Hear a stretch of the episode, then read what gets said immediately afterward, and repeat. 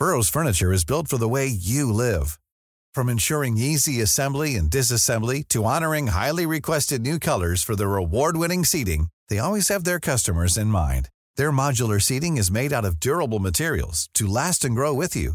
And with Burrow, you always get fast, free shipping. Get up to 60% off during Burrow's Memorial Day sale at burrow.com slash ACAST. That's burrow.com slash ACAST. burrow.com slash ACAST. Uno de ellos es Enrique de la Madrid, que es aspirante a esta coordinación del Frente Amplio por México. Él es prista y tengo el gusto de saludarlo esta tarde en la línea telefónica. ¿Cómo está, Enrique? Qué gusto saludarlo de nuevo. Salvador, qué gusto saludarte a ti y también saludar a tu auditorio. Pues cómo se siente de haber dado este segundo paso, ya vamos a otra ronda, eh, eh, viene un, entiendo, una depuración más la próxima semana, pero ¿qué podemos esperar hoy en la noche? Tienen este primer foro donde van a exponer sus propuestas, Enrique.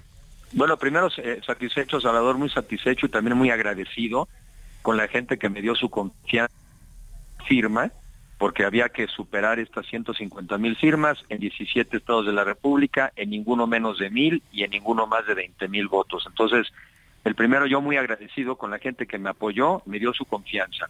Ahora, ¿para qué? Para, para precisamente hablar de los temas de los mexicanos. ¿Cómo vamos a recuperar el crecimiento económico y generar empleos dignos? Y sobre todo bien pagados. ¿Cómo vamos a restituir un sistema de salud que han venido deshaciendo en este gobierno de Morena y nos dejaron sin medicinas, nos dejaron sin citas en los hospitales? ¿Cómo vamos a recuperar un ambiente de hermandad, de concordia y abandonar esta polarización que a nadie sirve, solamente sirve al que está desde el poder? Creo que estos son los temas que tenemos que platicar hacia adelante y porque estoy convencido de que un mucho, mucho mejor México sí es posible, lo es para todos nosotros, siempre y cuando lo hagamos en unidad, y ese es el tema, trabajar en equipo para saber el mejor México posible, Salvador. Claro. Ahora, eh, eh, esta decisión de ayer pues deja algunos reclamos, los tres aspirantes, eh, sobre todo los dos perredistas que fueron eliminados por no haber cumplido con el requisito completo, pues se quejan y dicen que les sorprende la decisión, que, que van incluso, están analizando si, si demandan o denuncian ante el Tribunal Electoral. ¿Qué piensa de estas quejas que cuestionan un poco la, pues, la transparencia y la claridad del método? Bueno, primero la respeto, porque respeto tanto la opinión del PRD, de Jesús Zambrano, como de mis amigos Silvano y Miguel Ángel Mancera.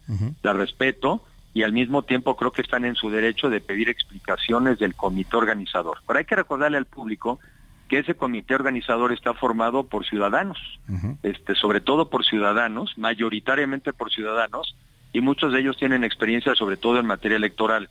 Y las reglas del juego siempre fueron, siempre fueron, que para poder pasar esta siguiente ronda había que alcanzar estas 150 mil firmas, pero están en su derecho.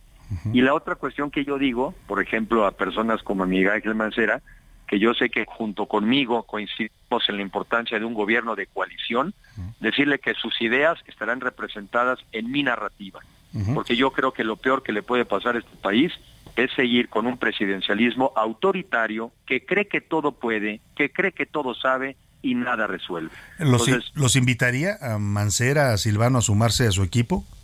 Pues sobre todo invitar a que sigan en el Frente Amplio, porque estamos en esta siguiente etapa, eh, Salvador, en donde para efectos futboleros apenas empieza el segundo tiempo. Claro. Y para efectos prácticos empezamos un poco como de cero. El requisito era pasar 150 mil, los cuatro que estaremos hoy en la noche, los cuatro lo pasamos. Y ahora de lo que se trata es que en este debate yo le pediría a los mexicanos que también nos den un poco de su tiempo. Sé que están ocupados, sé que tienen mucho trabajo, sé que tienen muchos agobios, pero todos estamos trabajando por el mejor México posible y ojalá que nos den el tiempo y la oportunidad también de escucharnos, así como yo he estado escuchando a los mexicanos y mexicanas, sus anhelos, sus preocupaciones, pero también su convicción de que un mucho mejor país sí podemos tener. Ahora, eh, eh, sería importante, yo le pregunto, o sería un problema que el PRD pues decidiera abandonar el frente, porque hoy Jesús Zambrano justo dice que su participación en el frente está en pausa, y bueno, algunos dicen, pues si se quedan solos el PRI y el PAN va a ser el PRIAN, que tanto dicen en Palacio Nacional. Bueno, yo creo lo primero que escuché que dijo Jesús, y creo que fue muy, muy claro, dijo, estamos en el Frente Amplio por México, continuamos. Y después dijo, bueno, pues tenemos una pausa, que creo que les da la oportunidad pues de hacer este tipo de preguntas a las cuales tienen todo el derecho, todo el derecho, pues en un partido de fútbol muchas veces acudes al árbitro para ver la repetición de la jugada. Es lo mismo. O sea, tienen derecho. No es el bar el que les van a poner el bar, ¿no? Para que pues, vean cómo se pues, decidió. Pues yo creo que es el bar, tiene razón, es el bar. Entonces, bueno, pues vamos a repetir la jugada. Son gente profesionales, son gente de bien y todos coincidimos que lo peor que le puede pasar a este país es que siga el gobierno de Morena.